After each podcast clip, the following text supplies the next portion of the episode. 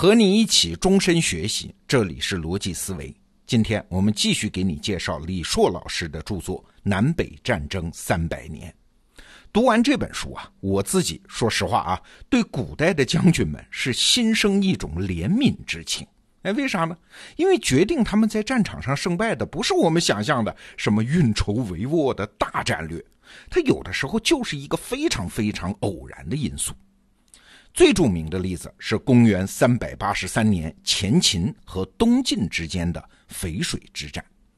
那开战以后呢，秦晋两军分别在淝水的西东两岸列阵。这秦军的数量是占压倒优势的，不是有个成语吗？叫“投鞭断流”，哎，说的就是当时的前秦军队。但是啊，打的时候呢，双方隔着一条河，就是淝水呀，没法直接打呀。这晋军就派人对秦军说：“哎，你们靠河那么近，都没地方打仗了，你们往后退一退嘛，腾出一点地方来，我们好好的厮杀一场。”这秦军的主帅苻坚就是前秦的皇帝啊，他可不是什么善男信女哈，他同意了这个晋军的请求。但是同意的原因不是真要好好厮杀呀，而是想等晋军渡河到一半的时候，派骑兵冲锋突击。哎，这在古代的军法中叫半渡而击呀，好机会。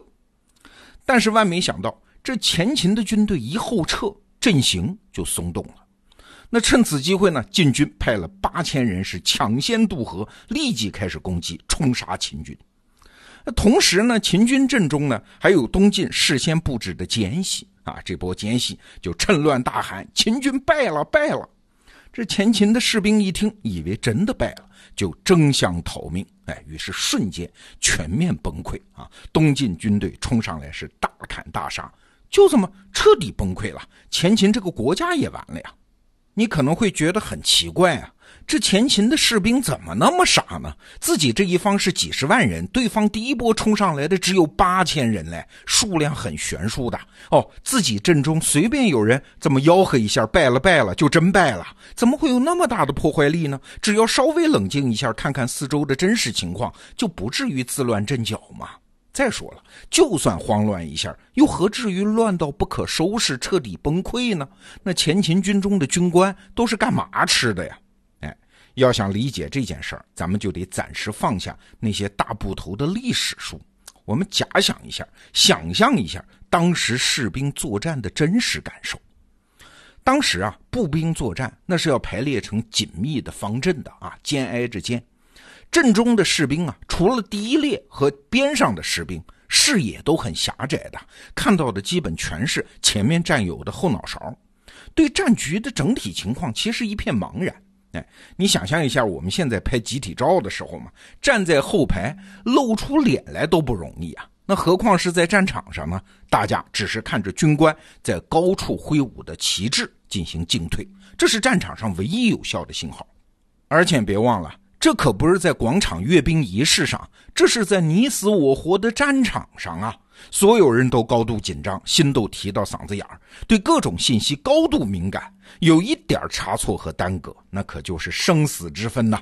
如果前面真是败了嘞，你不跑，你不跑，留给你逃命的时间可能只有几分钟，甚至是几十秒啊！随后就是敌方骑兵的无情砍杀。那在这种情况下，任何一点微小的变化、零碎的信息，都可能以无法预知的方式迅速的变异。传播放大，导致整体局面失控嘛？那这种情况，我们现在有名词称呼它了，叫非理性异动，或者叫群体性恐慌。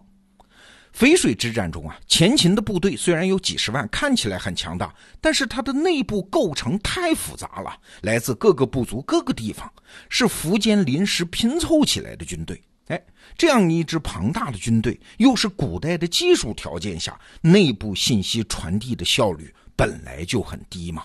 所以你不能说东晋不厉害啊，他确实是洞察了前秦的这个劣势啊。好，我先诱你后撤，让你阵型松动，然后再利用我们的奸细给你搞出一点事情来啊，然后再把这个小事放大，制造出复杂的战场信息。在一片混乱中，前秦军庞大的规模，你看反而成了累赘。古代军队中啊，这种非理性异动，除了战场上的骚乱之外，还有一个重要表现，就是军营的夜惊，也叫诈营。就是军队在夜间宿营的时候，本来啥事儿都没有啊，就是因为偶然的小事儿，有人说了一句梦话，大家就陷入惊恐，误以为敌军来偷袭啊，然后就整体大乱，自相砍杀，四处逃散。古代这种事儿很多的，其实直到现代还有。最著名的一次呢，是解放战争中的淮海战役。国民党将军叫孙元良，他率领的十六兵团从陈官庄突围。那突围的时候基本无损嘛，撤退到萧县宿营。结果宿营过程中呢，遭到了解放军的一个小股部队的夜袭啊，就是放了几枪而已。结果几万人的大军神经顿时崩溃，全军自相残杀，几万人就此溃散。孙元良最后跑出来的时候，身边只剩了几百人。顺便说一句啊，这孙元良是谁啊？就是著名影星秦汉的父亲。好了，现在我们知道了，当巨大的力量密集的堆积在一起的时候，相比力量分散时候的状态，很多情况是有了质的变化的。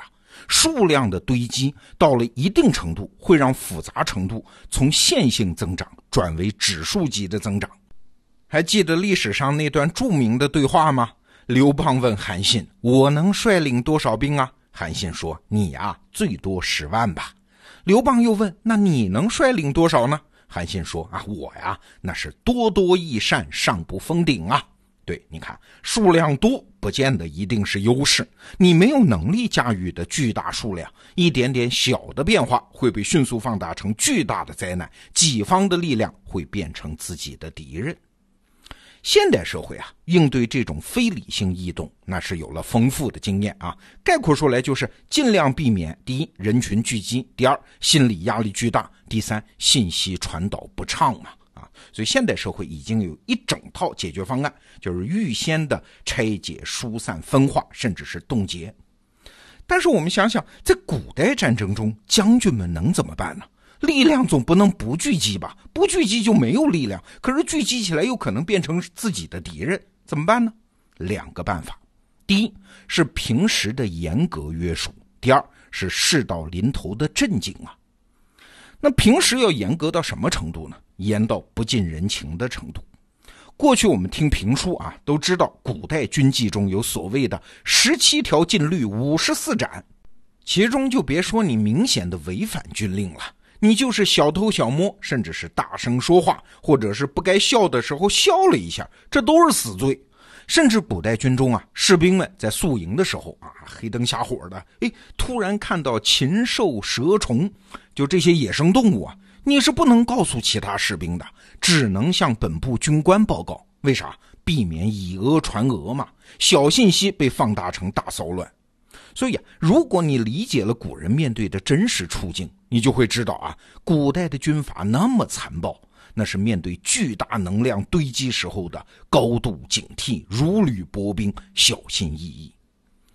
但是话又说回来，如果事情真的发生了，事到临头呢？哎，这个时候再什么执行军法、乱杀人、立威就没有用了。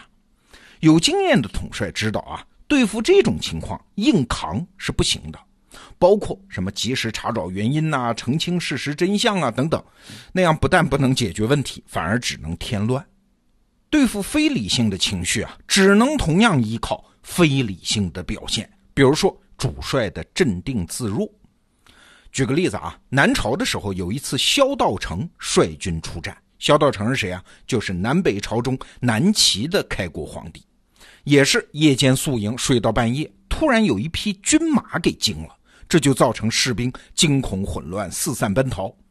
萧道成当时可没法用广播喇叭向大家解释：“你们别慌啊，不过是军马惊了呀。”当时没那个技术嘛，所以萧道成的对策是啥呢？史书上记载啊，九个字，叫“秉烛正坐，厉声喝止之”，就是点起很多蜡烛，然后正坐在那儿，然后大声的喊，喝止他们。啊，反复多次之后，军营的混乱局面就稳定下来了。